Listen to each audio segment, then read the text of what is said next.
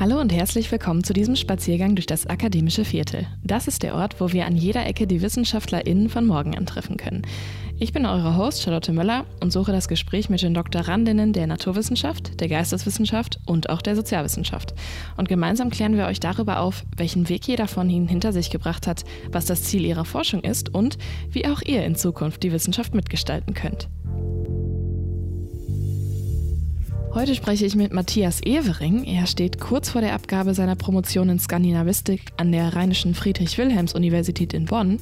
Und wir sprechen über Jahrhunderte alte Dichtung und nordische Mythologie. Wer ist eigentlich Snorri Sturluson? Und wie ist ein Dichterhandbuch aus dem 13. Jahrhundert zum Basiswerk der nordischen Mythologie geworden?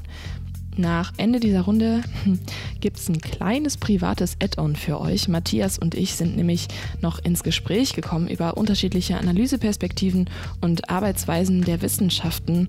Ich habe es euch einfach mal drin gelassen. Bei Interesse könnt ihr nach dem Outro einfach dranbleiben und dann geht es auch direkt weiter.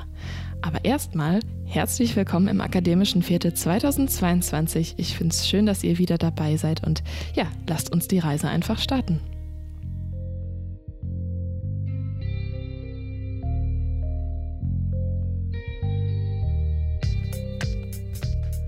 Ja, schönen guten Abend, Matthias. Herzlich willkommen zu der ersten Runde durch das Akademische Vierte 2022. Hallo. du stehst ja unmittelbar vor der Abgabe deiner Dissertation in Skandinavistik und wir werden jetzt heute dementsprechend sehr viel mit alten Schriften, Mythen und äh, Gedichten zu tun haben. Bevor wir uns allerdings auf so eine Reise begeben, wie üblich für diesen Podcast, möchte ich erstmal ein bisschen mehr über dich erfahren. Was hat dich überhaupt zu Skandinavistik gebracht? Skandinavistik ist ja eine nordische Philologie, also Sprachwissenschaft. War es die Sprache, die dich interessiert hat oder waren es vielleicht auch die Länder, Kulturen? Wo hat das alles angefangen? Also eigentlich habe ich mich schon seit der Schule vor allem für Geschichte interessiert und ähm, für Sprachen auch. Also ich war in beiden immer gut, fand das immer super und habe dann angefangen zu studieren Geschichte und Philosophie, weil ich mich irgendwie dafür interessiert habe, was machen Menschen mit ihrer Vergangenheit, wie wirken Menschen auf ihre eigene Welt, wie wirkt die Welt zurück.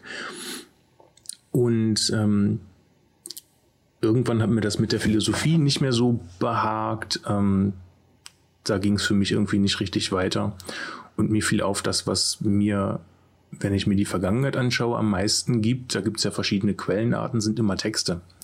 Deswegen wollte ich gerne irgendwas machen, wo ich Umgang mit Texten lerne. Also mehr als in Anführungszeichen nur lesen und schreiben können, sondern zu verstehen, was sind Texte, wie entstehen sie, wie verändern sie sich, was sagen Texte über Menschen aus, die sie fabrizieren, die sie lesen, die sie verändern. Also ähm, sollte es irgendein philologisches Fach sein.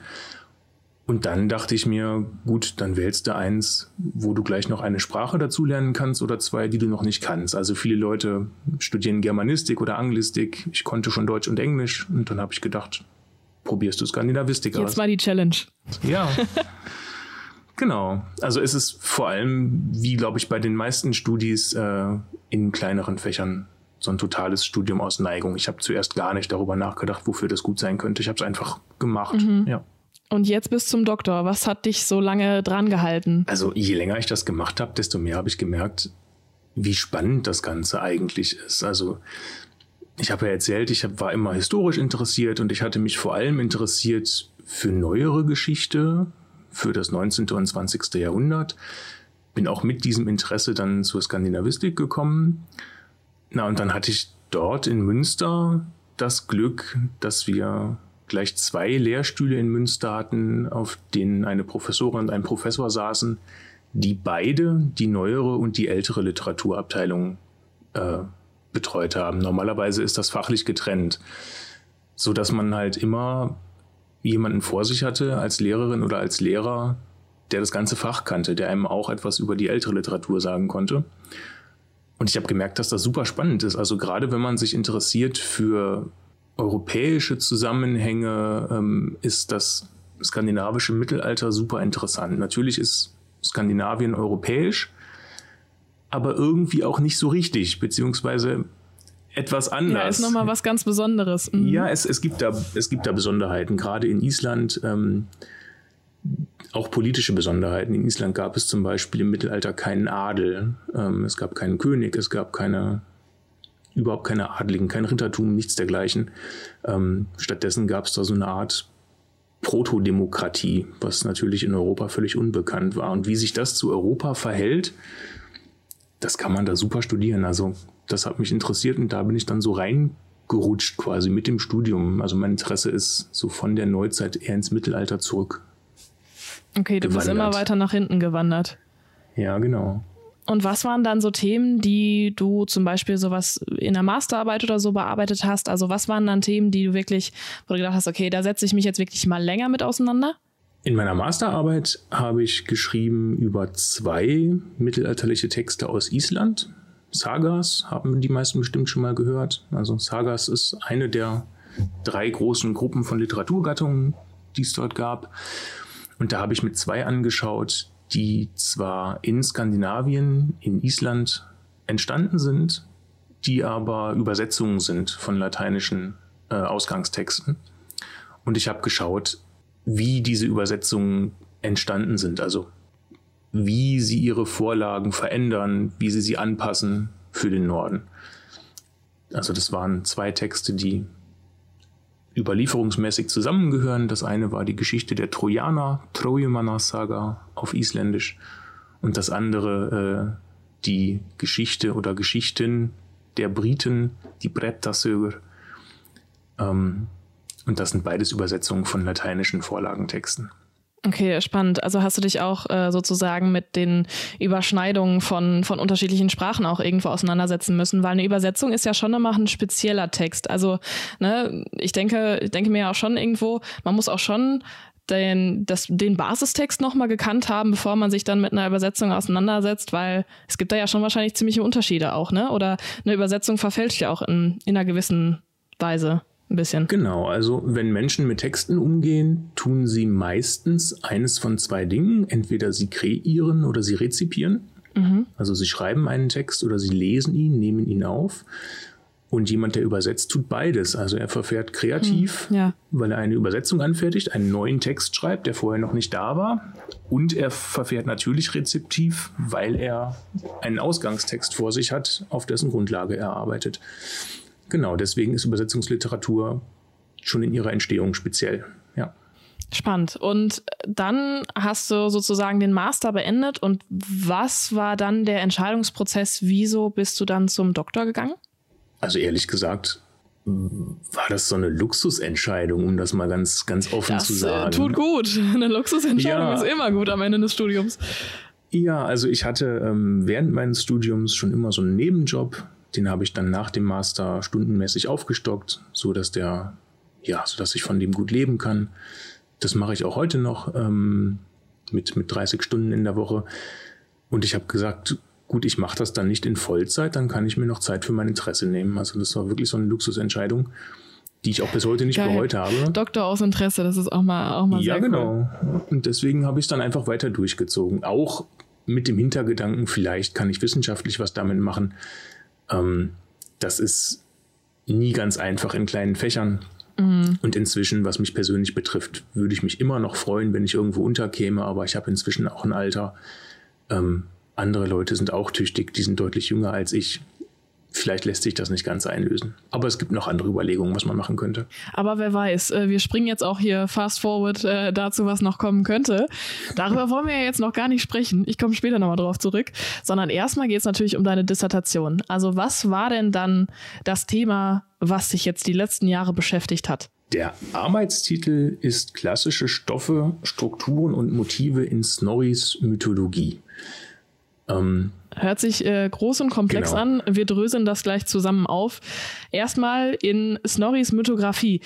Wer ist Snorri?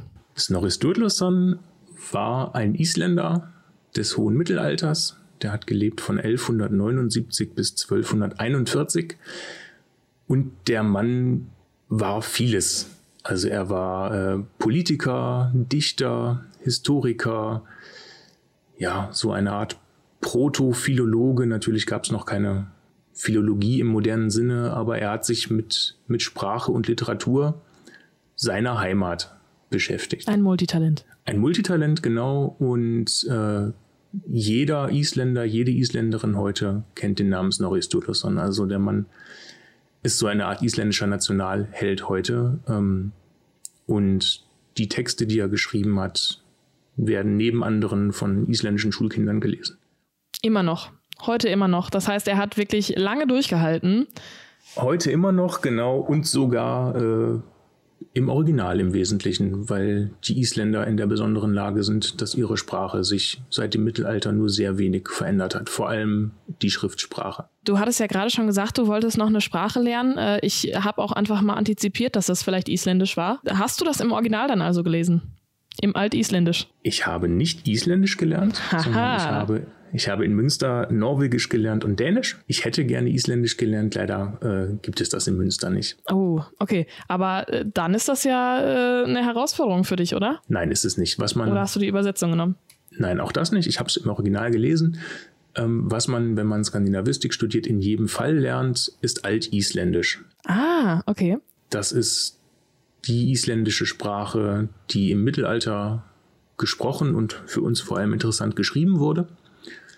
Ähm, und die ist von ihrem Schriftbild her, also von, ähm, von ihrer, na, Schriftbild ist das falsche Wort, äh, von ihrer Lexik und äh, Morphologie her äh, sehr nah am heutigen Isländischen, äh, weswegen Isländer in der Regel ihre mittelalterlichen Texte auch problemlos lesen können.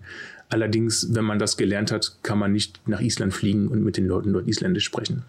Es reicht aber zum Zeitunglesen, das geht schon. Ah, spannend. Okay, das heißt, du hast äh, Norwegisch und Dänisch gelernt und hast dann aber eigentlich auch noch ein bisschen Isländisch gelernt, weil alt-Isländisch. Genau, richtig. Ich habe auch ein Jahr lang in Island studiert, habe da auch einen Isländisch-Sprachkurs belegt. Also ja, ich habe es schon ein bisschen gelernt, aber das war mehr so Erasmus-Niveau. Ja gut, aber dann bist du ja doch nicht äh, vor einer ganz neuen äh, Sprache gestanden, als du dann deine Basisliteratur gelesen hast. Die Snorra-Edda. Die Snorra-Edda, genau, Snorra ist ein Genitiv, also die Edda des Snorri würde man das übersetzen. Das ist eines der beiden Hauptwerke, die Snorri geschrieben hat. Das andere, ein bisschen spätere, ist die Heimskringla, zu Deutsch der Welt oder der Erdkreis, der Weltkreis. Ähm, das ist eine Geschichte der norwegischen Könige, kann man sagen, sehr umfangreich. Und davon betrachte ich äh, den Anfang, den ersten Teil. Das ist die sogenannte Inglinger-Saga. Ähm, eben weil diese Saga zu großen Teilen noch mythografischen Inhalt hat. Später ist es eher eine historische Darstellung.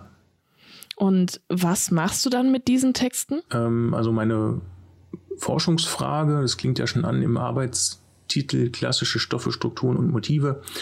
Ähm, ich lese sie vor der Folie anderer mythografischer Darstellungen des Mittelalters, die wir vom Kontinent kennen.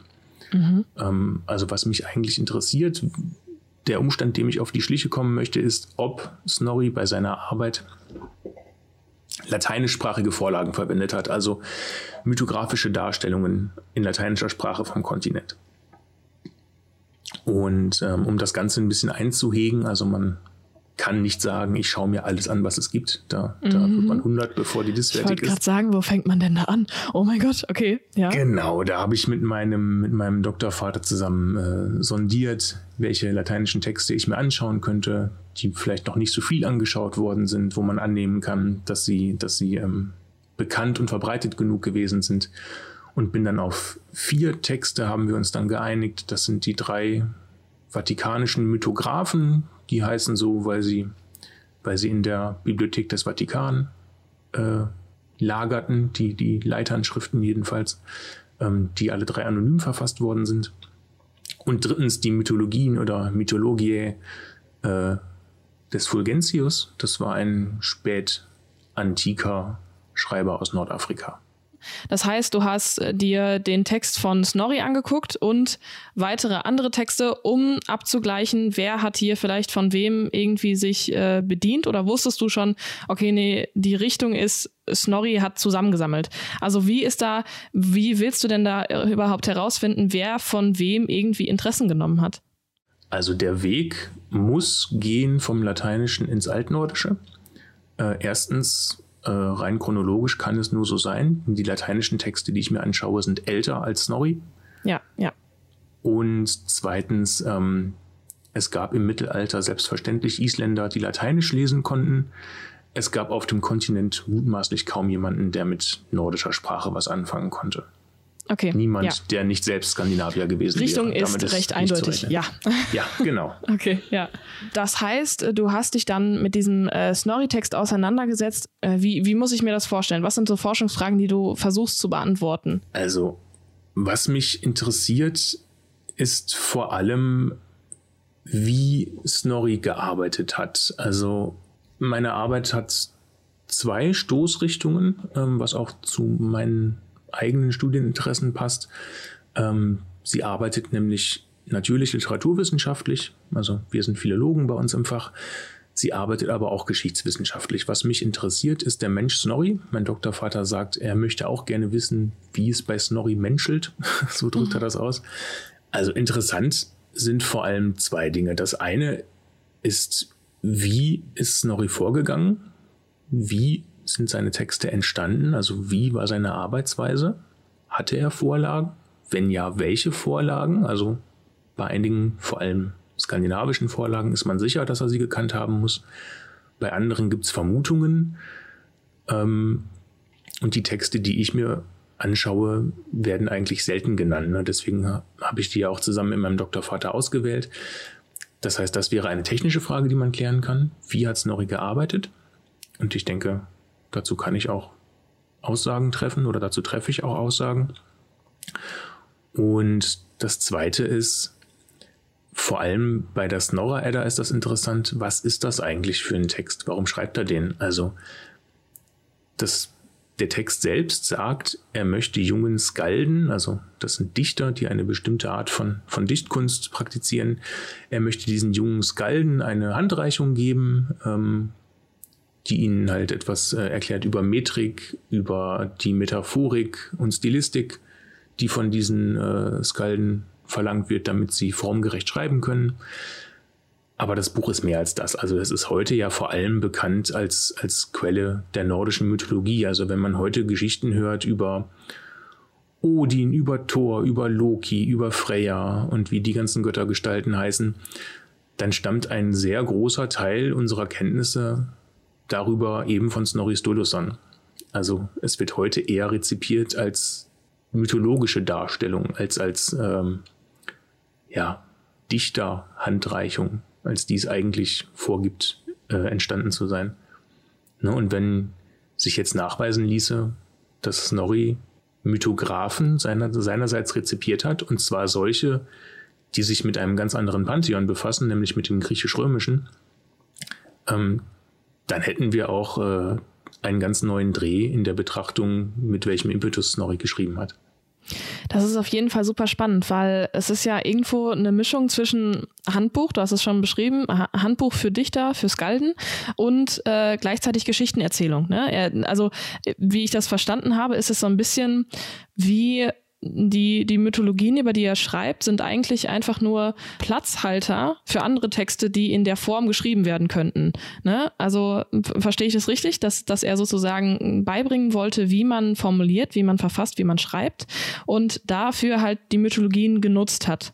Jein, also Platzhalter würde ich es nicht nennen. Ähm in welcher Form sind sie denn verbunden mit der Art des Textes? Genau, also was die altnordische Dichtung auszeichnet, ist, dass sie ganz stark Metaphern benutzt. Mhm. Bestimmte Arten von Metaphern. Die nennen wir äh, Kenninge, Kenningar auf, auf äh, Altnordisch.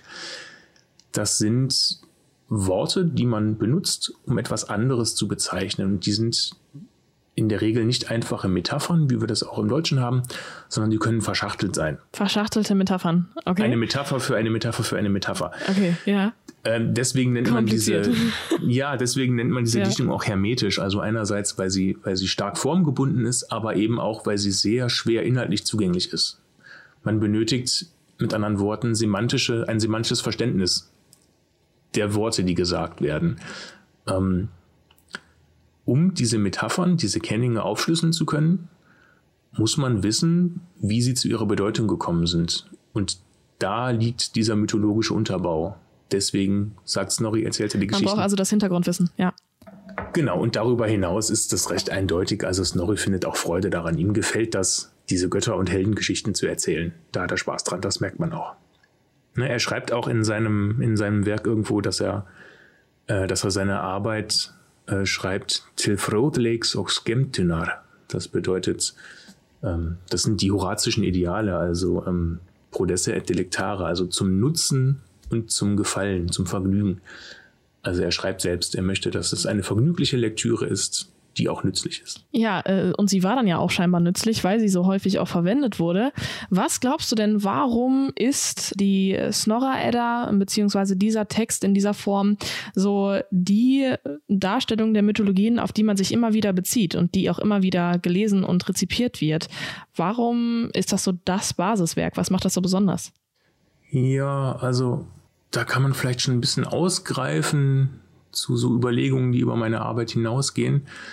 Ähm, wenn man hört Germanen, Germanentum, nordische Mythologie, dann ist das ein Riesenbereich, in den ganz viele Sachverhalte ähm, und Gegenstände hineinfallen und über den wir erschreckend wenig wissen.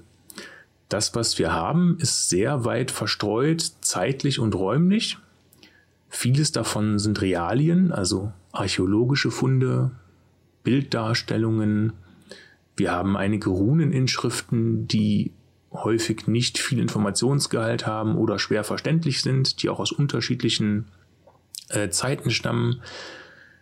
Dann haben wir ähm, an Texten außerhalb von Skandinavien kaum was. Also wirklich ganz wenig. Einiges sind kurze Runeninschriften, es gibt im deutschsprachigen Raum, ähm, da gibt es die Merseburger Zaubersprüche, das wird einigen vielleicht was sagen, vielleicht Mittelalter-Afficionados vor allem. Ähm, und davon abgesehen haben wir nur skandinavische Texte.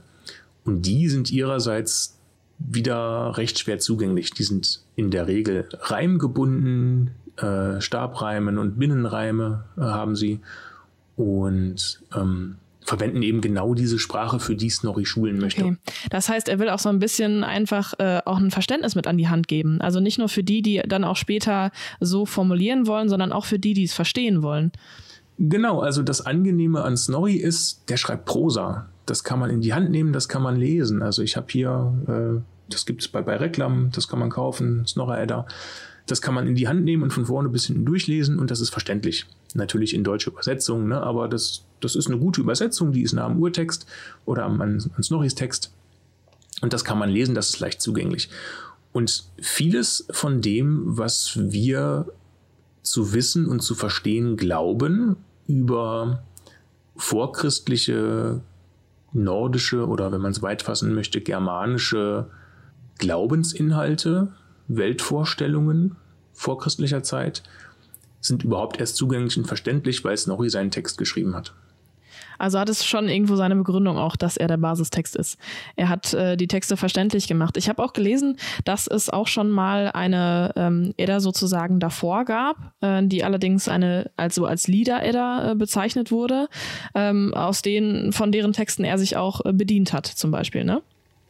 Das stimmt. Also ähm, das, was man Lieder-Edda oder veraltet ältere Edda nennt, ähm, ist eine Sammlung von Texten. Das sind Gedichte oder Lieder, vermutlich wurden sie gesungen, mit einer Melodie vorgetragen, ähm, die jeweils eigene kürzere Geschichten erzählen. Und das ist aber eine, naja, Sammlung von Texten, die ganz heterogen ist. Also zwischen den ältesten und den äh, jüngsten dieser Lieder liegen mehrere hundert Jahre. Das ist kein Werk, das, das so entstanden ist, sondern das hat jemand gesammelt und aufgeschrieben. Und mindestens einige dieser Lieder kannte Snorri, auf jeden Fall, hat sie als Vorlagen benutzt. Ähm, bei anderen, vor allem bei einem anderen, bin ich mir recht sicher, dass er es kannte, allerdings nicht in der Form, in der es uns überliefert ist. Da muss es noch irgendwelche Verschiebungen, Verwerfungen gegeben haben im Text. Genau, aber im Wesentlichen ist das richtig, ja. Hier auch auf jeden Fall wichtig aufzupassen, weil ich war auch am Anfang ganz verwirrt. Sie heißt zwar ältere Edda, ist aber, ich glaube, so 50 Jahre oder so nach äh, der Snorra-Edda erst veröffentlicht worden? Ja, auch da muss man aufpassen. Genau, ältere und jüngere Edda ist verwirrend und sollte man nicht benutzen. Stattdessen ist es besser von Lieder-Edda und von Snorra-Edda oder Prosa-Edda zu sprechen. Machen wir dann fortan. ja, und ähm, das Älter bezieht sich eben genau auf deine Vermutung, dass diese Lieder vor Snorri da waren. Und das Jünger, das du sagst, bezieht sich auf die Haupthandschrift. Das ist äh, mhm. der sogenannte Codex Regius. Das ist äh, eine Pergamenthandschrift, in der viele dieser Lieder enthalten sind. Und die ist tatsächlich jünger als äh, Snorris Edda. Das bezieht sich aber nur auf die Handschrift, nicht auf die Lieder, die in, in ihr enthalten sind. Und was sind denn dann so Dinge, die du dabei rausgefunden hast? Du hast dich ja jetzt jahrelang damit beschäftigt, mhm. ähm, ne, intensivst damit beschäftigt. Was sind denn dann so Punkte, wo man sagt, okay, das ist jetzt wirklich eine Erkenntnis? Oder wo setzt man da einen Anfang, ein Ende, einfach nur eine Weiterführung? Wie gehst du da voran? Mhm. Also, was meine Hauptfrage angeht, ähm, hat Snorri lateinischsprachige Vorlagen benutzt? Ähm, da sage ich ja, das hat er getan. Ich bin aber nicht sicher, ob meine vier lateinischen Texte, die ich mir vorgenommen habe, äh, genau diesen, die Snorri hatte. Ähm, das ist einfach schwierig zu beurteilen. Also man sieht in der Anlage seiner Arbeit, dass Snorri mit der Struktur äh, solcher kontinentaler Arbeiten vertraut gewesen ist, sich an ihr orientiert hat. Und man sieht auch an einigen Punkten, ähm, dass er sich da Anleihen genommen hat. Ähm, auch in einer kleinteiligeren Struktur. Also das, ich kann vielleicht ein Beispiel nennen, wenn du möchtest. Ich bitte drum. Gerne. Also in der nordischen Mythologie gibt es äh, eine sehr zentrale und bekannte Szene, nämlich äh, die Szene, in der Balder, das ist einer der nordischen Götter, stirbt. Und das allgemeine Verständnis. Ein Gott verstirbt. Hm. Ein Gott stirbt, genau. Und das allgemeine Verständnis, wie sich das in der mythologischen Welt zugetragen haben soll, äh, ist folgendermaßen: der, der gute und bei allen beliebte Balder, naja, hat, hat böse Vorahnungen und fürchtet seinen Tod. Und die Götter haben Angst, dass er stirbt, weil er so gut und lieb und beliebt ist. Also treffen sie Vorsorge und sie gehen zu allen Dingen auf der Welt und verlangen ihnen einen Eid ab, dass sie dem lieben Balder nichts zuleide tun mögen. Allen Dingen auf der Welt bis auf den kleinen Mistelzweig, weil der Mistelzweig selber so klein und harmlos ist und als ungefährlich gilt. Naja, es kommt, wie es kommen muss. Natürlich stirbt Balder durch den Mistelzweig und zwar wird er beschossen. Der Mistelzweig wird als Geschoss benutzt und verschossen von einem weiteren Gott namens Höd. Nur ist Höd blind und kann nicht zielen. Deswegen braucht es einen Dritten, den Loki, der ihm Schützenhilfe gibt. Also der übertölpelt den blinden Höd quasi. Die Götter machen sich einen Spaß daraus, bewerfen den unverwundbaren Balder mit allen möglichen Dingen und lachen, weil es ihm nichts anhaben kann. Sie machen ein Spiel daraus. Und der blinde Höd wird dann von Loki überredet mitzumachen schieß doch auch mal auf Balder, ich helfe dir zielen. Der listige Loki. Genau, und der listige Loki spannt den Mistelzweig ein, der Balder tödlich trifft. Ähm, jetzt gibt es hier die Schwierigkeit, das ist die Communus Opinio, das ist so die akzeptierte Version des Todes von Balder und die finden wir nur bei Snorri. Wenn man sich eine andere Quelle, die es gibt, anschaut, eine dänische, da tötet ebenfalls Höd den Balder, aber völlig anders. Da ist, passiert das mit einem Schwert, nicht mit einem Geschoss. Und das ähm, ist auch kein Spiel, das da äh, gespielt wird, sondern es ist Krieg. Und der liebe und gute Balder ist gar nicht so lieb und gut, sondern der Aggressor in diesem Krieg. Der möchte nämlich dem Höd seine Schwester und versprochene Frau ausspannen. Ähm, also dann doch einige basale Unterschiede. Ja, genau, ganz deutliche Unterschiede.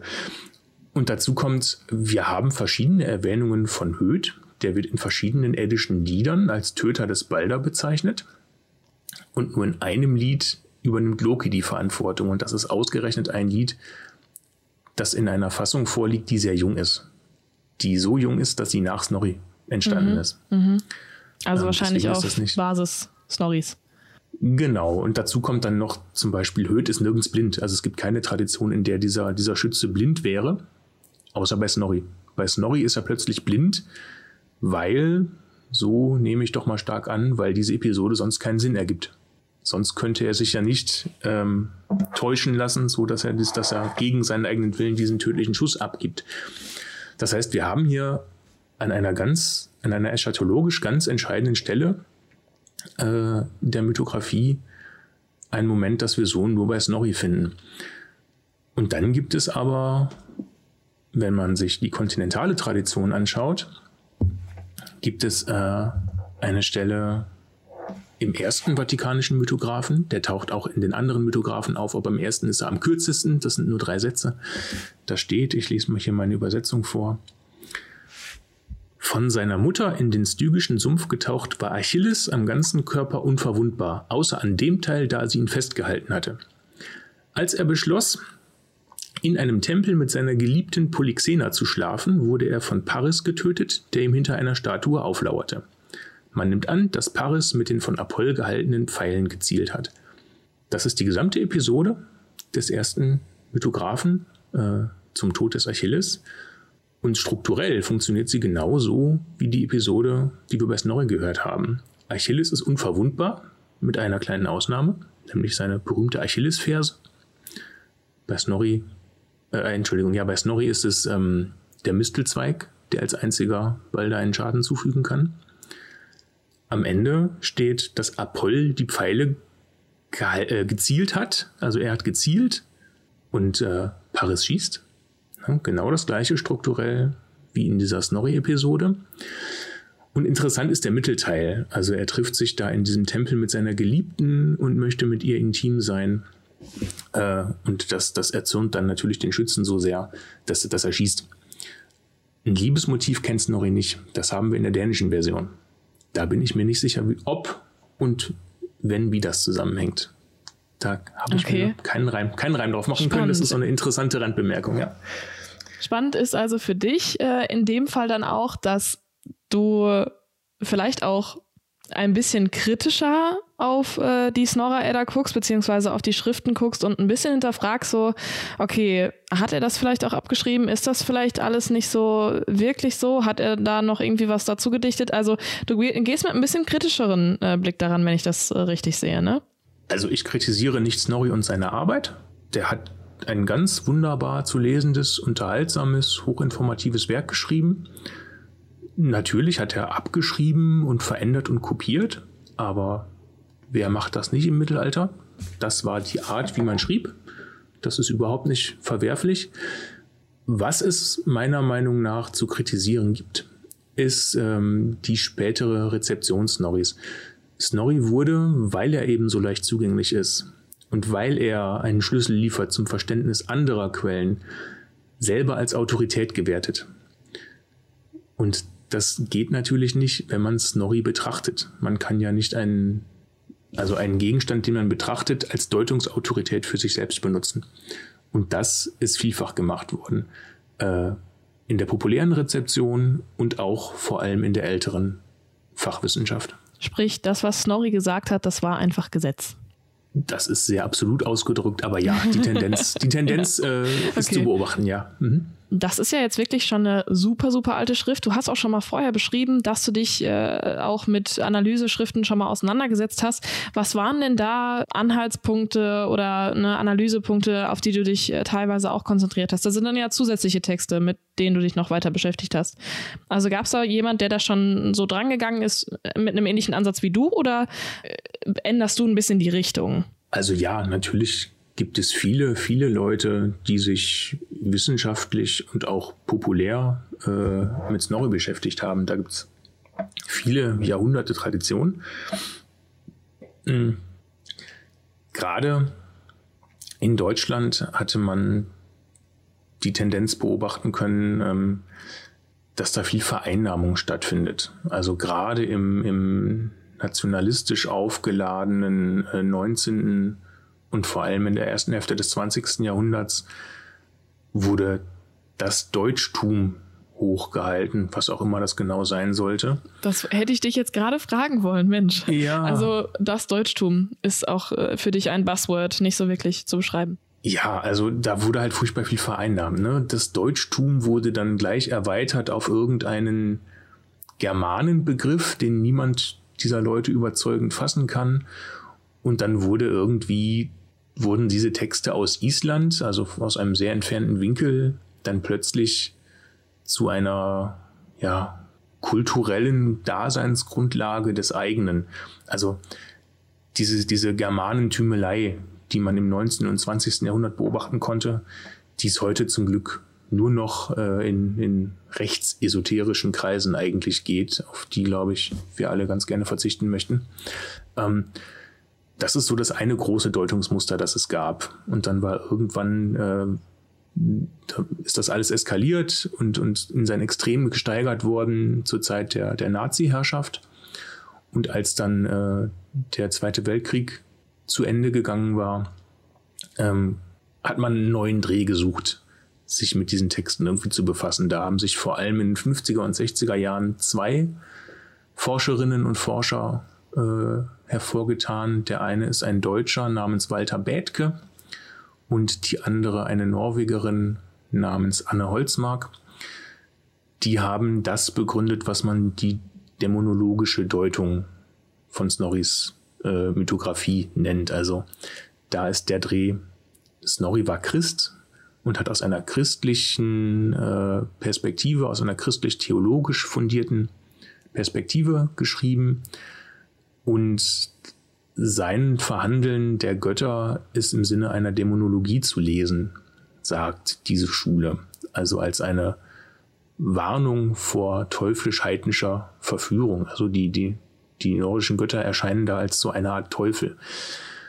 Und irgendwie überzeugt beides nicht. Also mit Germanentümelei und irgendeinem komischen Deutschtum können wir heute mit viel Recht nichts mehr anfangen. Ähm, und diese dämonologische Deutung überzeugt mich aus inhaltlichen Gründen auch nicht. Viele Kolleginnen und Kollegen auch nicht übrigens. Und man hat also versucht, irgendwie darüber hinauszugehen. Es gab einen äh, sehr einflussreichen Denker, Klaus von See. Das war ein sehr meinungsstarker, sehr streitbarer Mann, man könnte ihn Polemiker nennen, ähm, aber er war auch Professor in Frankfurt und natürlich ordentlicher Wissenschaftler. Und der hat sich gegen beide Schulen gewandt, gegen diesen Germanenbezug und gegen die dämonologische Deutung. Und er hat etwas ja, propagiert, dass er eine Kulturideologie des Nordens genannt hat, eine nordische Sonderkultur. Ähm, die Idee ist, dass in, einer, in einem durchaus politischen Sinn Snorri versucht hat, ähm, die eigene mythologische Ur- und Vorgeschichte äh, der Kontinentalen anzugleichen. Also was dem Kontinent seine Griechen und Römer, das wäre dann dem Norden, äh, naja, populär würde man sagen, die Wikinger, das ist grob verzerrend, die mittelalterlichen und vormittelalterlichen Skandinavier. So, und mit diesem Klaus von See, den habe ich noch kennengelernt. Der ist 2013 verstorben. Ich habe den vorher kennengelernt noch. Da war er schon nicht mehr ganz bei Kräften leider. Mit dem habe ich so meine Schwierigkeiten. Also, wie ich schon sagte, der war persönlich nicht immer leicht. Vor allem nicht zu seinen Fachkolleginnen und Kollegen. Der hat nie ein Blatt vor den Mund genommen. Und er argumentiert meiner Ansicht nach nicht immer ganz sauber. Er hebt vor allem darauf ab, dass ein Teil der Snorra-Edda, nämlich der Anfangsteil, der Prolog, nicht von Snorri geschrieben sein könne. Ähm, und es gibt auch heute noch Kolleginnen und Kollegen, die, äh, die das auch vermuten. Und womit begründet man das? Ja, das würde jetzt sehr weit führen. Also ähm, okay. die, die, die, Untersuchung, die von See macht, äh, nimmt verschiedene Teile des Prologs und stellt sie dem, den übrigen Teilen des Textes ähm, gegenüber und äh, weist auf vermeintliche Widersprüche zwischen diesen beiden hin. Und als Schluss zieht er daraus, das kann nicht vom selben Verfasser sein. Und das halte ich für Blödsinn. Aha, okay. Das bedeutet, ja. meine inhaltliche Schwierigkeit, jetzt mal von persönlichen Erwägungen abgesehen mit Klaus von See, ist nicht sein Schluss, nicht seine Haltung oder seine Auffassung, die er äh, aus seinen Betrachtungen zieht, sondern seine Methode. Also wenn ich mir anschaue, wie er argumentiert, muss ich mehrfach den Finger heben und sagen, ich bin nicht damit einverstanden. Aber die Idee, dass Snorris äh, Werke eine politische Dimension haben, die halte ich für valide und stichhaltig. Okay, das heißt, du bist irgendwo auf einer ähnlichen Analyseebene, die nicht so religiös geprägt ist, wie die anderen Ebenen das vielleicht waren. Ne? Also, wenn ich das richtig verstanden habe, ist das sozusagen ein basaler Unterschied zwischen unterschiedlichen Analyseperspektiven, dass die einen es sehr als, als sehr religiös, als sehr religiöse Schrift wahrgenommen haben und ihr eher mit einer politischen Analyse daran geht. Ja, genau. Und die religiöse Fraktion, wenn man das mal so nennen möchte, ich glaube, das hat noch niemand so ausgedrückt, ist eigentlich ganz schön, kommt aus zwei völlig unterschiedlichen Richtungen. Ne? Die einen sagen, da ist unverfälschtes Germanentum, die Geschichten unserer Vorfahren und so weiter und so weiter. Ähm, und die anderen sagen, nein, nein, das ist das genaue Gegenteil. Das ist eine Warnung vor allem, was heidnisch und unchristlich ist. Äh, das ist eine christliche Warnung vor den, vor den Dämonen, vor Dämonen. denen uns der, mhm. der Gott im Himmel beschützen möge. Ähm, ja, also ich glaube, was man heute mit einigem Abstand, ich meine, diese Forschungen sind ja nur auch viele Jahrzehnte alt. Man muss sich ein bisschen zurücknehmen als, als Forscher und sagen, was wir erstmal vor uns haben, ist ein Text, der in bestimmten Umständen in die Welt gekommen ist äh, und der sich zur Welt verhält. Also erstmal über ganz neutrale Aussagen versuchen, sich diesem Text zu nähern. Und dann kann man schauen, ja, wie verhält er sich denn und wozu verhält er sich? Ne, was ist auf den Text gekommen nach ihm, kann man fragen. Was ist auf den Autor gekommen? Als der Text entstanden ist. Ähm, jetzt könnte man nochmal über den Autorbegriff an sich sprechen. Also das ist auch so eine, so eine Gretchenfrage in der Literaturwissenschaft. Möchte man über Autoren sprechen, über Autorschaft sprechen? Möchte man nur über Texte sprechen? Wie hängen Autor und Text zusammen? Wobei ich das ja eigentlich interessant finde und das ist ja auch das, was du beschrieben hast. Ähm, du hast ja am Anfang schon gesagt, dass du das gerne aus mehreren Perspektiven auch betrachten möchtest, nicht nur den Text betrachten und die Inhalte, sondern auch äh, Snorri auf der anderen Seite ne? und seine Person, inwiefern das halt miteinander verwoben ist, äh, zusammenhängen kann. Was hast du denn dabei rausgefunden? Also jetzt stehst du ja schon, schon sehr weit drin, dementsprechend mute ich jetzt einfach mal, vermute ich einfach mal, dass du in die Richtung was rausgefunden hast. Wie viel Snorri ist denn in seiner Snorra-Edda drin? Das ist gar nicht so leicht zu beantworten, ehrlich gesagt. Ähm, was ich mir bei Snorri vor allem angeschaut habe, sind Fragen, die man erstmal betrachten muss, wenn man denn überhaupt äh, annimmt, dass Snorri lateinische Texte rezipiert hat. Okay, das heißt, du musst von einer gewissen Basis einfach ausgehen. Genau, es gibt Leute bei uns im Fach, die sagen, wir haben gar keinen Hinweis darauf, dass Snorri Latein konnte. Überhaupt im Norden war Latein kaum verbreitet. Die haben ja eh alle altnordisch geschrieben. Ähm, und das stimmt nicht. Also ein Teil meiner Arbeit, vor allem der historisch arbeitende Teil, untersucht äh, die Verbreitung von lateinischer Literatur im Norden, untersucht auch äh, Snorris äh, Kinder- und Jugendjahre, seine Erziehung, seine Ausbildung, ähm, und ich glaube doch äh, deutlich gemacht zu haben, dass Snorri auf jeden Fall Latein konnte. Die Frage, was Snorri bezweckt hat, führt natürlich wieder zurück zu dieser ganzen Diskussion, die, die ich eben versucht habe, ganz kurz zu erklären. Ne? Germanentum, Dämonologie, Kulturideologie. Ähm, meine Position ist die, dass das Werk eine politische Dimension hat ich glaube, es ist ein Werk, das geschrieben ist für Skandinavier, nicht als Aushängeschild in den Kontinent hinein, sondern als ähm, ein Fixpunkt zur Selbstidentifikation. Also es geht ja um die eigene Dichtung, um die eigene Vorgeschichte, aber er bezieht sich auf kontinentale Verhältnisse, eben indem er sagt, die Kontinentaleuropäer haben griechisch-römische, also klassisch antike Wurzeln wir haben nordische, übrigens gibt es da eine genealogische Zusammenführung, also alle kommen irgendwie aus Troja. Die, die nordischen Götter kommen, sind aus Troja eingewandert. Alle Wege kommen aus Troja und genau, führen nach Rom. Und führen, okay. führen nach Rom oder führen nach Schweden. Genau. Alles klar. Nach, nach Rom oder nach Guck Uppsala. Guck mal, jetzt kennen wir den Ursprung, des, äh, den Anfang des Satzes. Okay. Genau. Und ich glaube, dass das eine wesentliche Stoßrichtung ist. Also er möchte ein Bewusstsein für die eigene Geschichte und Kultur wecken und erhalten. Und er möchte das eigene als dem Kontinent kulturell gleichwertig zeichnen. Ich glaube, dass das eine eine wichtige Stoßrichtung ist. Du hast im Vorhinein auch schon mal erwähnt, dass du eventuell auch ein, zwei weitere Erkenntnisse noch ziehen konntest, während du deine Arbeit geschrieben hast, beziehungsweise Themen, die dich interessiert haben, die eventuell vielleicht ein bisschen über deine Fragestellung hinausgehen. Was wären denn das äh, für Themenbereiche, die du ja währenddessen sozusagen, auf die du währenddessen gestoßen bist? Ich würde es vielleicht eher Denkanstöße als echte Erkenntnisse nennen, aber in einem wichtigen Bereich.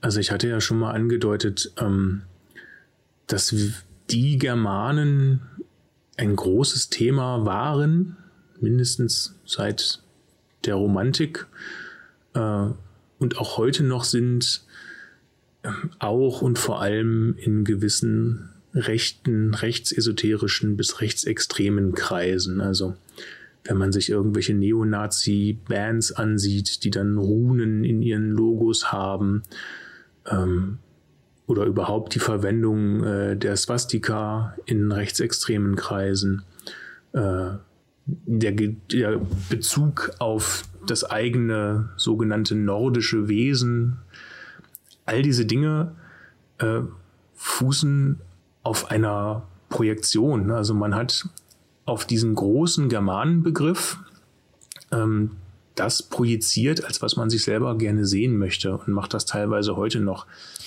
Liegt das, hängt das irgendwo mit göttlichen Vorstellungen zusammen oder warum würdest du glauben, dass das so benutzt wurde, verwendet wurde? Naja, also. Sich zu eigen gemacht wurde.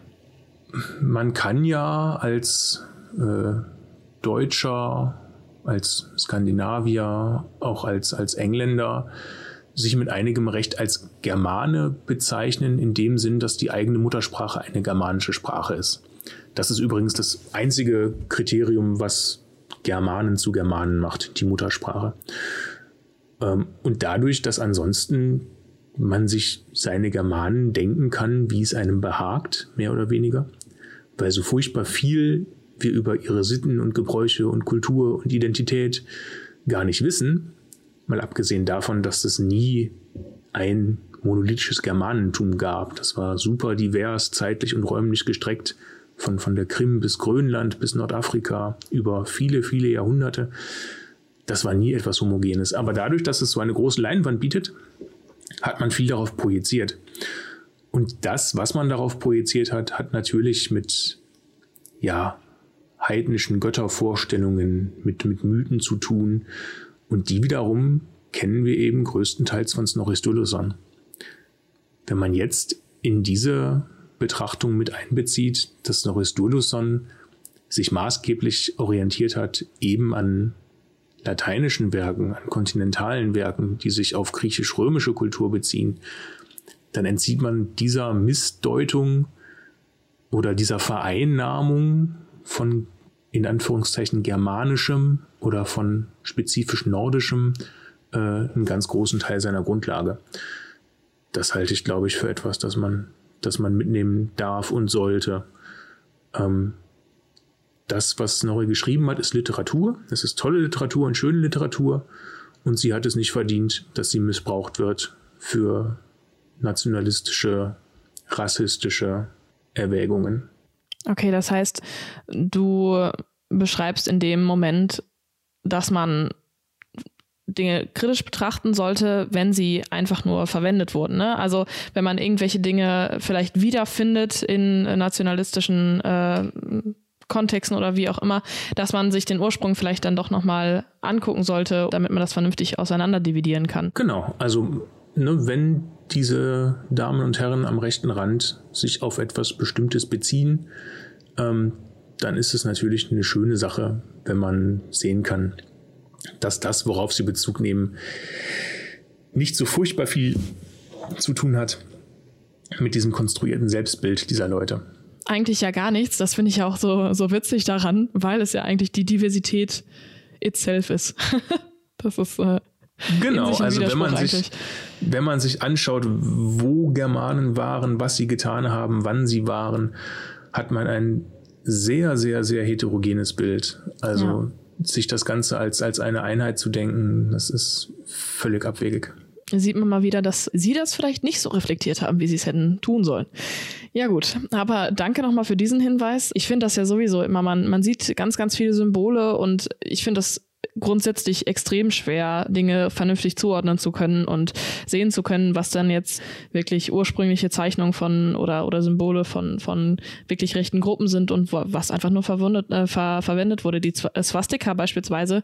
Ähm, ich war mal in China und ähm, da ist die Swastika aber andersrum äh, halt an ganz, ganz vielen Tempeln zu sehen. Ne? Und äh, für mich war das ein das war super gruselig. Ich bin da hingekommen und ich wusste erstmal gar nicht, was um mich herum passiert, bis ich dann erstmal dieses Verständnis dafür hatte, dass das halt auch schon da war, dieses Symbol und halt einfach benutzt wurde, einfach missbraucht wurde irgendwo. Ja, traurig. Genau, das ist richtig.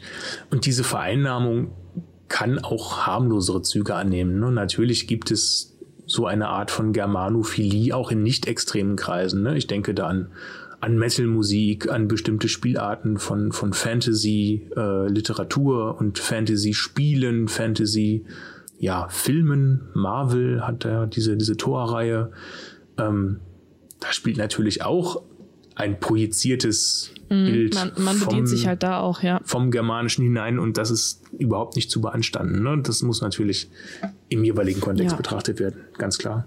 Ja, spannend. Also äh, auf jeden Fall super interessant, was du da auch rausgefunden hast. Äh, ich habe auch ein bisschen das Gefühl, das äh, ist schon, das war auch deine deine Idee, dein Plan, deine Hoffnung vielleicht auch, äh, Dinge rauszufinden beziehungsweise aufmerksam zu machen auf Lücken, die vielleicht äh, von dir geschlossen werden könnten.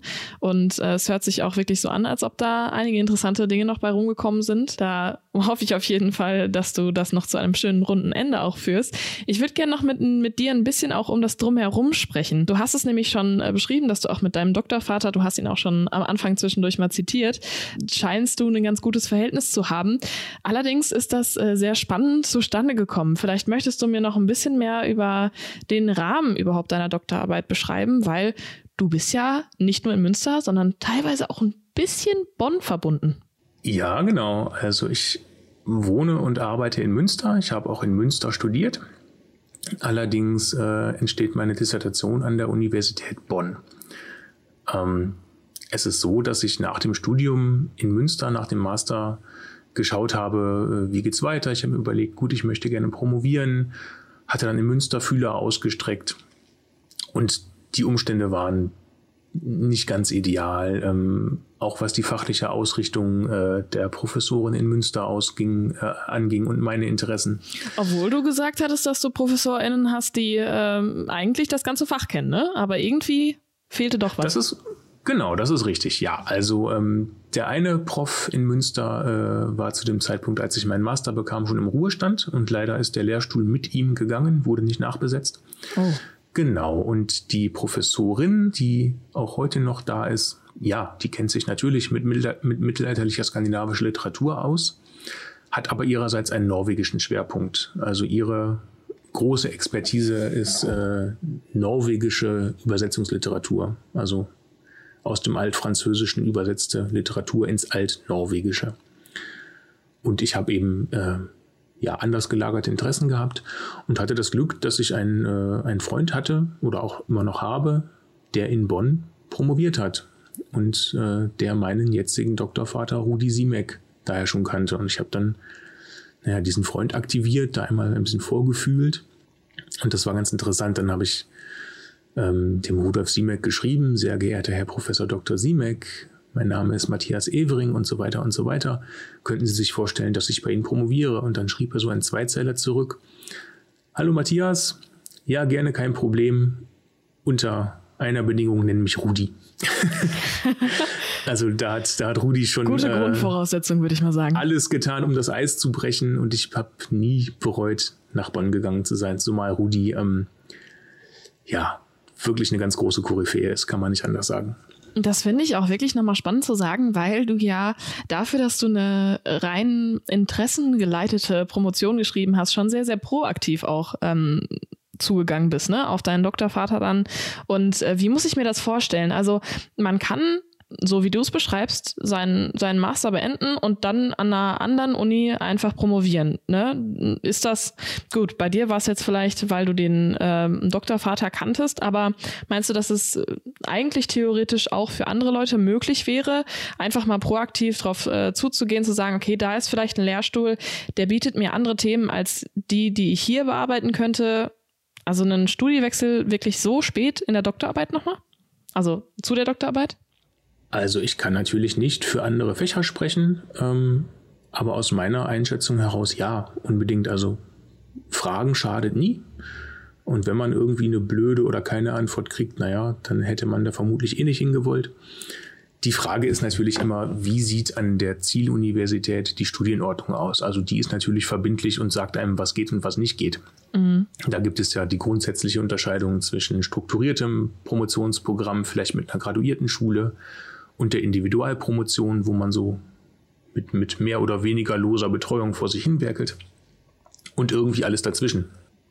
Deswegen ja, natürlich geht das. Also du hast dich ja jetzt für eine Individualpromotion entschieden, hast aber trotzdem irgendwo ein Support-System um dich herum gestellt. Du hast nämlich dir eine Doktorandengruppe, Doktorandinnengruppe äh, gesucht. Wie läuft sowas denn ab? Mm, ist das, ist das, besteht das aus mehreren Fächern oder ist das themenspezifisch? Wie bist du da vorgegangen? Also ich hatte das große Glück, dass ich gar nicht viel tun musste, weil die Bedingungen in Bonn für mich wirklich ideal sind. Das ist genau wie du sagst. Ich bin Individualpromovent, das heißt nicht Teil eines strukturierten Programms. Ich habe keine Pflichtveranstaltungen, an denen ich teilnehmen muss, nichts dergleichen. Aber in Bonn gibt es ein Oberseminar, in dem viele Doktorandinnen und Doktoranden sitzen und auch äh, Bachelor- und Masterkandidatinnen und Kandidaten kurz vor Ende ihres Studiums kommen dann hin und wieder mal vorbei. Ähm, und das Schöne ist, dass ähm, mein Doktorvater, der Rudi Siemek, der hat den Masterstudiengang interdisziplinäre Mittelalterstudien betreut. Ähm, das heißt, diese Leute sitzen da alle. Und die Besonderheit in Bonn ist auch noch, ähm, dass die Skandinavistik der Germanistik angegliedert ist. Und der Lehrstuhl von Rudi Siemek, beziehungsweise jetzt seiner Nachfolgerin, Rudi ist im Ruhestand seit ungefähr einem Jahr, ähm, für ältere Germanistik unter Einschluss des Nordischen ist, so ist das gefasst. Das heißt, in diesem Seminar sitzen äh, Skandinavisten und Skandinavistinnen wie ich, aber auch Leute aus der Germanistik, aus der Archäologie, aus der Geschichtswissenschaft, Kunstgeschichte. Deswegen äh, hat man da immer Leute um sich herum, die aus verschiedenen Blickwinkeln äh, sich seine Sorgen und Nöte anhören, sich seinen Zwischenstand anhören, von denen man Input bekommt, mit denen man sich austauscht. Und das funktioniert ganz wunderbar. Deswegen, ähm, ja, wenn man sich fürs Mittelalter interessiert, kann ich allen die Universität Bonn sehr ans Herz legen. Okay, mal kurze hier äh, Werbung für Bonn. Ja, wie muss ich mir das denn dann vorstellen? Also ihr setzt euch dann zusammen, äh, du sagst es schon, man kann von Problemen erzählen, wie man ne, weitergekommen ist. Habt ihr, stellt ihr euch auch gegenseitig die Themen vor oder ist es eher so ein offener Austausch einfach? Das übliche Format ist, dass man, bevor die Sitzung beginnt, äh, bespricht, wer in den kommenden Sitzungen etwas vorstellt. Üblicherweise stellt man äh, seinen gegenwärtigen Arbeitsfortschritt vor, wie weit man ist, woran man gerade arbeitet, welche Schwierigkeiten man möglicherweise hat äh, und hat die Möglichkeit, fragenlos zu werden. Und die Bachelor- und Master-Kandidatinnen und Kandidaten stellen natürlich ihre Abschlussarbeiten vor äh, holen sich da auch Input und Feedback. Ähm, genau, also es, das Format sind, sind äh, Referate, die wechselseitig gehalten werden, so von wechselnder Länge zwischen 15 Minuten und 60 Minuten, würde ich sagen, so dass jeder Gelegenheit bekommt, von seiner Forschung und seiner Arbeit zu erzählen und sich Feedback zu holen. Also ist es auch wirklich der Ort, wo man hingehen kann, wenn man vielleicht auch mal auf Probleme stößt oder auf Hindernisse stößt, würde ich jetzt einfach mal dementsprechend interpretieren. Was sind denn so Probleme oder Hindernisse, über die du so gestoßen bist, wenn du sie mit uns teilen möchtest? Ja, ach, warum denn nicht gerne? Also ich hatte anfänglich Schwierigkeiten mit der Themeneingrenzung.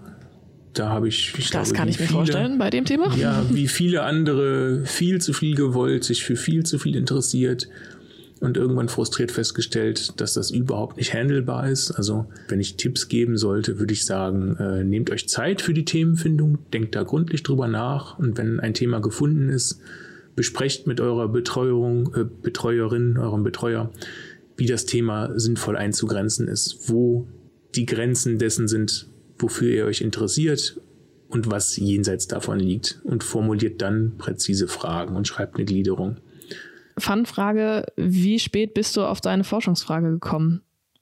Wenn du ja jetzt schon beschreibst, dass man am Anfang eigentlich erstmal eingrenzen sollte, dann Fragen sich aufschreiben sollte, wie lange dauert dann ja, so ein genau. Prozess, bis du zur eigentlichen Forschungsfrage kommst? Also der Arbeitstitel, der stand relativ früh. Der hat sich auch in all der Zeit, in der ich dran gesessen habe, nie geändert, aber er ist natürlich nach allen Seiten sehr offen. Also Stoffe, Strukturen, Motive, klassische Mythografie, ähm, das ist ein riesiges Feld. Und an einen Punkt zu kommen, zu sagen, gut, ich schaue mir diesen, diesen, diesen und diesen lateinischen Text an und keine anderen. Das hat ein wenig gedauert. Ne? Also in meinem konkreten Fall. Aber wie ich auch aus dem Oberseminar weiß, ähnliche Probleme der Themeneingrenzung haben viele Leute am Anfang.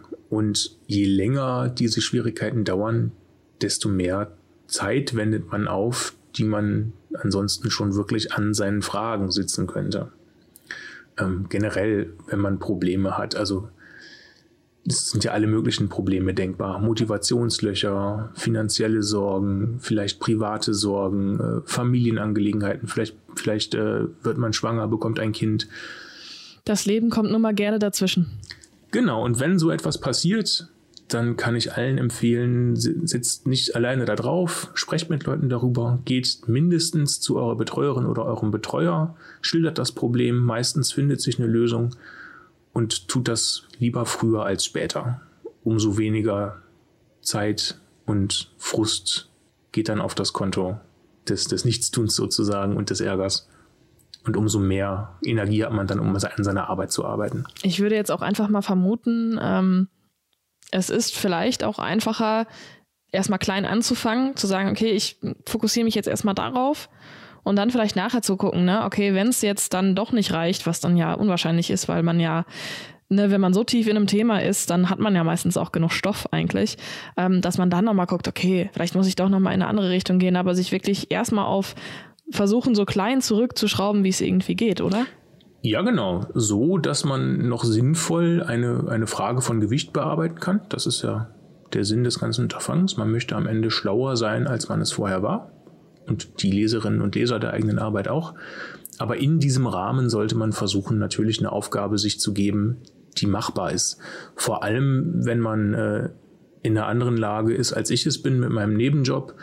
Ähm, wenn man zum Beispiel ein Stipendium hat oder wenn man andere Verpflichtungen hat, wenn man nicht sagen kann, das dauert jetzt aber sechs Jahre oder sieben Jahre, sondern wenn man in drei Jahren fertig sein muss, ähm, dann ist es umso wichtiger, sich ganz klar zu machen, was man möchte, was man leisten kann und wie viel Zeit man dafür hat. Das sollte man dann sehr gründlich durchplanen, ja. Ja, und ich glaube wirklich, für so eine Aufgabe ist ein Support-System wirklich ganz, ganz wichtig. Wenn man es jetzt nicht durch so eine Doktorandinnengruppe hat, wie du es jetzt hast, ne, oder auch nicht durch einen Doktorvater, eine Doktormutter, dann äh, auf jeden Fall drumherum Unterstützung suchen. Und ich hoffe natürlich auch ein bisschen, dass auch dieser Podcast irgendwo ein bisschen mit dazu beitragen kann. Deswegen danke ich dir auf jeden Fall für die ähm, ganz ehrlichen Worte hier an der Stelle auch. Gerne doch. Und du meintest ja schon, dass du jetzt in deinem Fall zum Beispiel, weil du ja auch schon beschrieben hast, es war eigentlich eher so ein interessengeleitetes Thema und du hast mir im Vorgespräch schon gesagt, dass du in der IT eigentlich arbeitest. Das ist ja jetzt wirklich was komplett anderes. Wie willst du das noch weiter vereinen? Willst du das weiter vereinen oder war das jetzt so eine einmalige, dich ja auch einige Jahre begleitende Sache und jetzt denkst du so, okay, das war's jetzt auch mit Skandinavistik? Also eigentlich denke ich eher umgekehrt. Der, mein Brotjob, die, die äh, IT, mit der ich mein Geld verdiene, das fing an als, als Job neben dem Studium tatsächlich. Und ähm, naja, ist dann mehr geworden. Ne? Also ich verdiene meinen Lebensunterhalt damit. Mhm. Aber natürlich, ich habe ja gesagt, ich habe nach meiner Neigung studiert. Natürlich möchte ich gerne was anderes machen. Ich hoffe, dass, wenn ich mit der Uni durch bin, äh, sich andere Perspektiven ergeben und ich dann vielleicht der Technik die noch umkehren kann. Ob das klappt, das werde ich sehen. Ich habe den Luxus, dass ich, dass ich keinen finanziellen Druck dahinter spüre. Ne? Also ich kann das so, wie es jetzt ist, weiter betreiben. Mhm. Aber eigentlich zieht mein Herz mich weg von der Technik. Ja, aber das ist ja erstmal eine, manchmal muss man halt auch auf seine Sicherheit ein bisschen auf seiner Sicherheit erstmal sitzen bleiben und du hast eine sehr luxuriöse Situation, wenn du sagst, okay, ich kann zwar meiner, nach meiner Interesse noch weiter suchen, noch gucken, ob, dich, ob sich da Dinge ergeben. Ich kann das natürlich absolut nachvollziehen, dass das auch eigentlich irgendwo dein, vielleicht auch irgendwo ein bisschen deine Leidenschaft ist, dich damit auseinanderzusetzen und dass man das dann auch als Job machen möchte. Aber wenn du erstmal nicht unglücklich sozusagen mit deinem Job bist, dann ist das natürlich auch eine gute Sache, wenn man das mal erstmal so als Basis hat, ne? Genau, unglücklich bin ich nicht und auch nicht existenziell auf mein Fach, das ich studiert habe, angewiesen. Das ist natürlich eine ganz schöne Lage, ja. Ja, also auf jeden Fall vielen, vielen lieben Dank, Matthias. Ich verstehe jetzt hoffentlich so ein bisschen mehr irgendwie äh, nordische Mythologie. Weiß ich nicht so wirklich, ist einfach ein bisschen zu komplex für mich, aber ich bin zumindest ein bisschen näher dran gekommen. Und äh, ja, vielen Dank dafür, dass du dir noch kurz vor Abgabe so viel Zeit genommen hast, mit mir die 15. Runde und die erste Runde 2022 zu drehen. Es war mir eine Freude. Hat Spaß gemacht. Danke dir. Ja, und damit wären wir auch schon wieder am offiziellen Ende der ersten Runde 2022 angekommen. Mir hat dieser Ausflug in die nordische Mythologie und das Leben des Multitalents, muss man ja einfach sagen, Snorri Sturluson, wirklich viel Spaß gemacht. Und ich hoffe, dass auch ihr so das ein oder andere über Skandinavistik und Dissertationsmöglichkeiten noch mitnehmen konntet, wie sowas in der Philologie auch ablaufen kann und hier und da vielleicht Tipps und Tricks für euren Weg mitnehmen könnt. Und ja, Schön, dass ihr mich bis hierhin mitbegleitet habt. Bevor ich euch jetzt noch die Chance gebe, unserem weiteren Gespräch zu lauschen, möchte ich aber noch auf die Bewertungsfunktion bei Spotify hinweisen. Ihr wisst ja, ne? So, Abos, Bewertungen, Weiterempfehlungen, das bedeutet allen Creatoren, äh, mir auch sehr viel.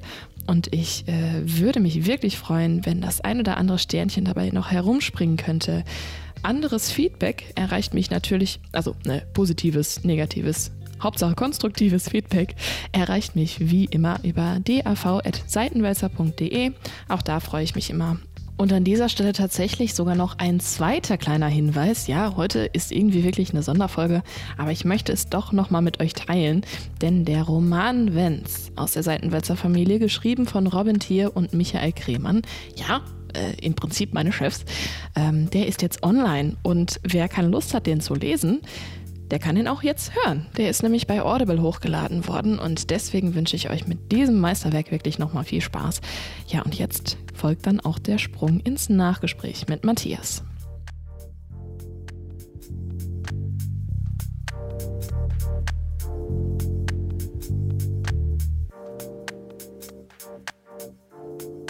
Ich weiß nicht, es gibt wahrscheinlich schon äh, vergleichbare ähm, Analyseansätze, aber die meisten äh, versuchen ja irgendwie das Neue zu machen, so, ne? Was ja nicht unbedingt. Also ich meine, falsifizieren ist ja eigentlich das Beste, was man in der Wissenschaft tun kann, ne? Also. Ja, also ich glaube, es liegt auch viel am Fach, ne? Also wenn ich jetzt keine Ahnung, Physiker bin und ich mache irgendwas, was irgendwer vor drei Jahren schon gemacht hat, lachen mich alle aus, vermutlich. Und ja, das Ding ist halt, ne, so eine Philologie, das ist eben keine exakte Wissenschaft. Also man muss ehrlicherweise sagen, viel ist Meinung. Klar arbeitet man transparent, klar zeigt man allen, was man macht, wie man es macht, wie man zu seinen Schlussfolgerungen kommt. Aber gerade diese, diese Geschichte, das ist so das Paradebeispiel, ne? diese, diese germanische Deutung, diese dämonologische Deutung, diese kulturideologische Deutung. Alle betrachten die gleichen Texte, alle haben das gleiche Material vor sich und am Ende ist es eine Meinung ne, die man mehr oder weniger plausibel machen kann. Das ist einfach die Wahrheit. Und deswegen gibt sich so ein Fach und so eine Arbeitsweise auch viel mehr dazu her, gewinnbringend etwas nochmal zu machen. Nochmal, aber anders. Mhm. Wobei ich ja finde, dass das eigentlich so eine Sache ist, die äh, Sozialwissenschaft und Geisteswissenschaft ähm, sowieso häufig haben. Ne? Also äh, eigentlich nur eine Naturwissenschaft ist wirklich eine heran, ist einfach eine ganz, ganz andere Art von Wissenschaft. Du kannst ja eigentlich gar nicht so richtig ohne Meinung Dinge analysieren, wie ihr sie analysiert. Also es ist ja ganz, ganz viel persönlich mit drin, ne? Auch wenn ich jetzt hier einen Musikwissenschaftler sitzen habe oder ne, auch jetzt äh, letzte Folge Medienwissenschaft oder wie auch immer, das sind ja alles irgendwo Dinge, die immer noch sehr, sehr subjektiv analysiert werden. Ne? Also es ist genau. mit deinem Ansatz einfach. Also das, das Wesen aller Wissenschaften ist, egal welche Disziplin, würde ich sagen, ist, dass man Erkenntnis generieren möchte. Man möchte gerne nach getaner Arbeit schlauer sein als vorher und nicht nur man selbst, sondern alle anderen ebenfalls. Aber ähm, die Art der Erkenntnis, die man haben möchte, dass das, was man am Ende mehr oder besser verstehen möchte als vorher, ist was völlig anderes. Ne? Und deswegen ähm, macht es, ich glaube, in einem Fach wie, wie in einer harten Naturwissenschaft oder in der Mathematik überhaupt keinen Sinn, irgendetwas, was gelöst ist, nochmal lösen zu wollen, denn es gibt in der Regel nur eine korrekte Lösung. So ist die Welt und anders ist die Welt nicht. Ne, das ist, das ist zu der, der Erkenntnisweg der Naturwissenschaft. Aber bis man dann rausfindet, dass das der falsche Ansatz war, ne? Also das ist ja in der Naturwissenschaft wiederum was sehr Witziges, ne? Genau, aber das gut, ist nur richtig, wenn, es wenn, wenn, man, wenn man merkt, eigentlich ist alles komplett anders, dann braucht man in der Naturwissenschaft wieder eine ganz neue Theorie. Also, ne, es hat ja Jahrhunderte gedauert, bis man festgestellt hat, äh, es verhält sich nicht so mit den Kräften, wie Newton das aufgeschrieben hat. No? Wer weiß, ob wir in 300 Jahren sagen, äh, es verhält sich nicht so, wie Einstein es aufgeschrieben hat. Keine Ahnung. Ne? Aber das sind ja riesige Schritte. Da gibt es doch sowieso schon äh, Überlegungen, dass Einstein auch falsch liegt. Gibt es doch auch schon.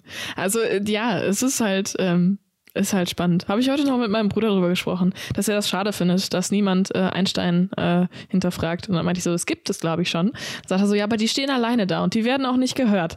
Und das, ich finde das äh, sehr interessant, weil es ist dann so ein bisschen so die Meinung, dass äh, gerade Naturwissenschaft sehr, ein sehr, sehr, ich, und das sehe ich ähnlich, es ist eine sehr selbstbefriedigende Wissenschaft. Ne? Also wir haben die Dinge jetzt erforscht und so sind sie und so bleiben sie auch. Ne? Bis dann einer mal einfach sich traut zu sagen, sagen, das ist eigentlich Schwachsinn, was ihr da macht. ne? Aber ähm, ja. Genau, so aber das spannend. ist dann ja richtige, richtige Disruption, von der du sprichst. Das ist, glaube ich, das ist, glaube ich, selten, ne? Das ist wirklich selten. Und das ist bei uns im Fach einfach nicht denkbar. Wie willst du eine Disruption durchführen, wenn du nicht was wirklich Neues findest? Ne? Du machst die Erde auf und gräbst irgendwas aus. Oder du durchwühlst irgendeine Bibliothek und findest irgendeinen sagenhaften Text. Wenn das nicht passiert, hast du keine Disruption. Das geht nicht. Ne? Also ja, da aber das ist dann ja auch ein anderer Ansatz. Fragt man natürlich auch nach anderen Dingen, als das, als das ein Physiker zum Beispiel tut. Ja. Ne?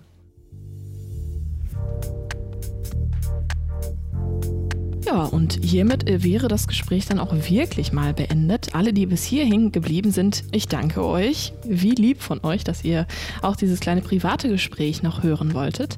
Und ja, ich bin sehr, sehr motiviert, dieses Jahr wieder am Start hier mit dem akademischen Viertel. Bin gespannt, was noch so folgt. Bleibt gesund und bis zum nächsten Mal. Da wird's physikalisch, das kann ich jetzt schon mal anteasen.